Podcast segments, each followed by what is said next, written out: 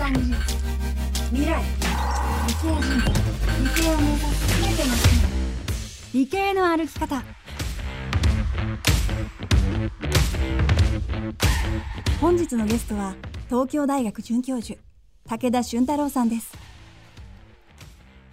東京大学大学院工学系研究科の物理工学専攻において今次世代のコンピューターとして期待されている光量子コンピューターおよびその応用について研究をしています私の研究室は東京大学の本郷キャンパスにありまして2019年に発足したばかりの比較的新しい研究室です。メンバーとしては私および助教が1人大学院生が4人学部生2人で合計8名でやっております。まずはこちらをご覧ください。こちらは何でしょうか？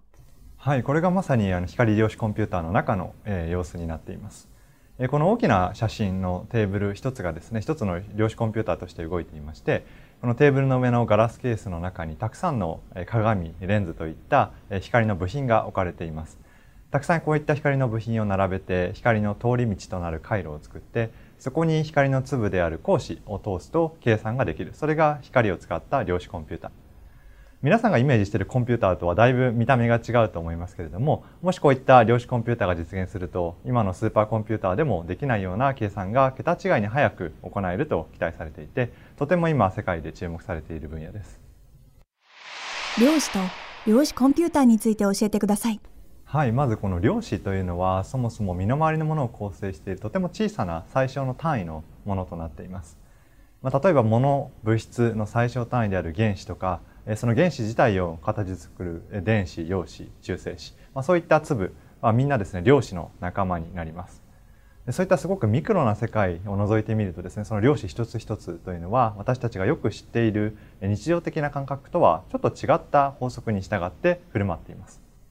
その振る舞いをうまく使って今のコンピューターとは違う新しい原理のコンピューターを作ってあげようというのが量子コンピューターというものになります。まあ、特定の問題において今のコンピューターよりも早く計算ができるという場合があるということが知られています。量子コンピューターの仕組みについて。はい。まあ、その量子の独特な振る舞いというのを非常によく反映しているのが二重スリットの実験というものでしてあのスリットという2つの穴をですね板に開けてそこに向かって量子をこう発射してみますで普通あの日常的な感覚からするとそういった量子粒のようなものというのは左の隙間を通るか右の隙間を通るか、まあ、どちらか一方に決まるはずなんですけれども実際そういった量子ミクロな世界で見てみると実は一つの量子があたかもこう忍者の分身の術のようにですね両方の隙間を同時に通って進んでいく、まあ、そういう現象があります。で量子の世界ではこれを重ね合わせと言うんですけれどもま量子コンピューターはこの重ね合わせという量子ならではの法則をうまく計算に取り組んだえコンピューターになります。今のコンピューターは全ての情報ですね数字でも画像のデータでも音声でも01という2つの数字だけで0101といったように情報を表しています。この0か1というのがビットという情報単位なんですけれども、まあ、一方でそういった量子の世界を見てみるとまあ、2つのパターンがあるならその重ね合わせという両方共存したような状況もあると、まあ、情報の単位も01だけではなくて0と1の重ね合わせというのも考えてみましょうというのが、まあ、量子コンピューターの情報単位量子ビットということになります。量子コンピューターはこういった量子ビットを使って、まあ、たくさんの情報を重ね合わせて同時に表しながら並行して計算ができると、まあ、こういった仕組みを使って計算を早く行うケースがあります。どのように量子コンピューターを作るのですか、まあ、今のコンピューターの場合はその01というビットの情報を電気のスイッチですね。トランジスタというスイッチのオンオフを使って物理的に表しています。で一方でまあ量子コンピューターを作る場合は0と1の重ね合わせという情報を何かのものを使って表さないといけないんですけれども、まあ、これは重ね合わせになるものなら何でも OK つまりまあ量子なら何でも OK ということになります。例えばその量子の仲間である原子を使う量子コンピューターであるとか電子を使う量子コンピューターもしくはまあ光の最小単位である光子を使う量子コンピューターというのもありまして、まあ、どれを選ぶかによっていろんな作り方が考えられます。今あの世界でいろんな方式で同時に開発が進められています。例えば有名なものですと超電導回路を使うものイオンを使うもの半導体光を使うもの、まあ、こういったものが代表的な方式と言えると思います。まあ、実際今あの主流一番進んでいるのは超電導回路を使う方式でして、まあ、それと肩を並べるレベルのものができているのがイオンを使う方式、まあ、その後を追っているのが半導体光といった方式になりますただ現状そのどの方式もメリットデメリット両方ありますのでまだその山登りの12合目で競っているような状況でしてどれが本命とも言えない状況にありますし、まあ、これ以外にも今後新しい方式が伸びてくる可能性というのもあるので非常にあの面白い状況だと思います。量子コンピューターで一番作るのが難しい部分は計算のエラーをなくす部分になっています。で今後ですねよりハードの面からもソフトウェアの面からもいかにエラーを減らすかそしてエラーが起きても対処するか、まあ、そういう仕組みを開発していくということが課題になっていると言えます。光方式を選ばれた理由は何ですか？はいあのこの光の方式というのは世界的に見るとマイナーでしてライバルが少ない分野であると言えます。で一方でまあ日本は独自の強い技術というのを持っていると個人的には思っていまして、まあ、それをうまく生かすことができれば、まあ、世界をリードできる分野ではないかと期待しているからです。でまたこの光で量子コンピューターを作るということ自体もすごく意味がありましてもし光で量子コンピューターが作れるととても計算も速くて扱いやすいとてもオールマイティなコンピューターができると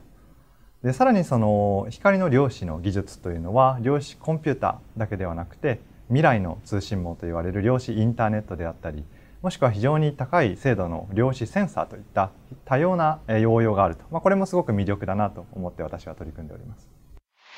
この研究で実現できる未来について教えてください。はい、もしあの量子コンピューターが実現すると非常に幅広い産業に影響力があるということが期待されています具体的には今より何倍もエネルギーの効率変換効率が高い太陽電池であったりもしくはあの日常的な感覚でも使えるような超電導の材料、まあ、こういったものができてくるともしかすると私たちが今直面しているエネルギーの問題というのが解決していくかもしれないと。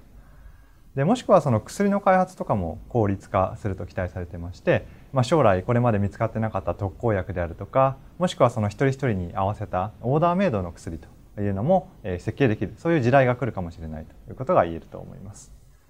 私たちが期待していないる以上のいろんな新しい発見が見つかると思いますし今後も新しい量子コンピューターの活用方法がどんどん見つかっていって素晴らしい未来が、えー、訪れる可能性があると期待しています。この研究をドラえもんの道具で言うと？ドラえもんの道具というか、まあ、ドラえもん自体を作っているようなものと言えるかなと思います。というのも、まあ、量子コンピューターができればドラえもんのように非常に高度な人工知能のロボットが作れるかもしれないですしあとドラえもんの秘密道具のようにですね私たちの生活を豊かにしてくれたりいろいろ私たちが直面している問題を解決してくれる道具、まあ、それを次々と生み出してくれるかもしれないと、えー、いうことが言えると思います。どれぐらいで実現が可能だと予想していますか？本当に世の中の役に立つ汎用的な光量子コンピューターというのができるのはまだまだですね未解決な課題が多すぎて単純に予想することはできません。で場合によっては20年以上かかってしまうかもしれません。でただあの光量子というもうちょっと広い分野で見ると先ほどお話ししたように量子センサーであるとか量子インターネットといったいろんな応用があります。でなので、まあ、短中期的にもですね私たち何か役に立つような光量子技術のアプリケーションは何かないかというのもですね探していきたいなと思っています。研究者になったきっかけは？はい。あの高校の頃からの物理はすごく好きでしてあの、まあ、漠然と物理関係の仕事には就きたいなと思っていました。で大学に入ってですねこの光量子という分野に出会った時にですねこの実験装置を見て本当手作り感が満載のメカメカしい装置でそこでですね本当こうミクロな量子の世界が人の手で操れるということにすごく興奮しましてもっとそこにロマンを感じてこの分野に入ってきました。もともとあの映画で「バック・トゥ・ザ・フューチャー」というのにあの小学生の頃から大好きだったんですけれども、まあ、その「バック・トゥ・ザ・フューチャー」のタイムマシーンにすごいを見た時とですね同じような感覚があってまあ、あのメカメカしいマシンで未来に行ったり過去に行ったり、まあ、そういうロマンとですね同じものを感じてこの分野に入ってきました。やっぱりこの研究の一番の原動力となるのはそういったロマンであるとか好奇心になっていると思います。先生の夢を教えてください。やっぱりそういったロマンをですねとことん追求して世の中をびっくりさせるようなそして世の中をガラッと変えるようなですね光量子のコンピューターなりいろんな光量子マシンを作りたいとでそういった形で何らかの形で私の自分の名前があの歴史に少しでも刻まれればいいなと思って研究をしています。日本の科学技術の未来についてどう思われますか、まあ、今あの私の周りを見渡すとですね大学なり研究所なり、まあ、非常にあの優秀でかつ野心がある学生さん若手の研究者の人たくさんいます。やっぱりそういったやる気のある皆さんがですねじっくり腰を据えてえー、自由な発想で研究をできる、まあ、そういった機会をちゃんと与えてあげるとですねイノベーションの芽がどんどん育っていくんではないかなと思います。で特にあのこの量子の分野ってすごくいろいろなあの細分化されていろいろなチャンスがある。そしてかつまあ日本には独自の強みがある分野もあると思いますのであの新しいイノベーションの芽を育ててですねあの研究をリードしていくチャンスになる分野だと思います。先生の著書ご紹介をお願いします。はい、このあの量子コンピューターが本当にわかるという本なんですけれどもこれはあの高校生でもわかるように数式を使わずに量子コンピューターについて解説している本になります。であの量子コンピューターについてはですねネットにもいろいろ不正確なあの情報とかも溢れてますけれどもこの本はまさに開発者である私の立場から、まあ、量子コンピューターの正しい情報を分かりやすく発信したいと。で実際あの私の作っている装置とかの写真もお見せしながら、まあ、リアルな開発現場も知ってほしいという思いから書いた本になります。量子コンピューターにもし興味をお持ちであれば1冊目にぜひ読んでいただきたい本でありますこの番組は産経新聞社と理系人材の就活を支援するアカリクがお届けしました産経新聞社では理工系学生若手研究者技術者のための先端技術大賞を開催しています。詳しくは概要欄からホームページをご覧ください。